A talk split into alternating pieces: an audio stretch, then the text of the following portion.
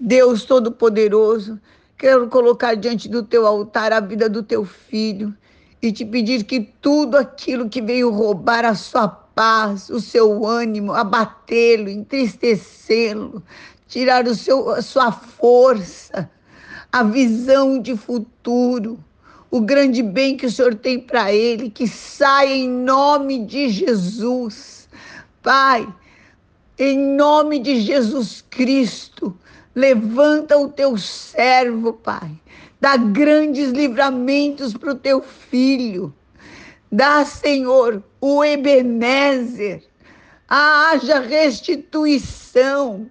Tira a carga, tira o fardo, em nome de Jesus.